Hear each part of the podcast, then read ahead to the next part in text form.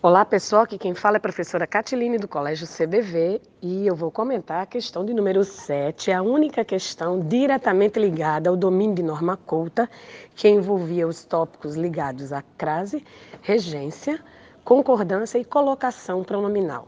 O item 3 era o único incorreto, porque falava da possibilidade de haver a ênclise do pronome nos, não nos deixasse a mercê se eu tenho não, que é, não, que é palavra atrativa, só pode ser não nos. Nós só podemos fazer próclise obrigatória e não ênclise.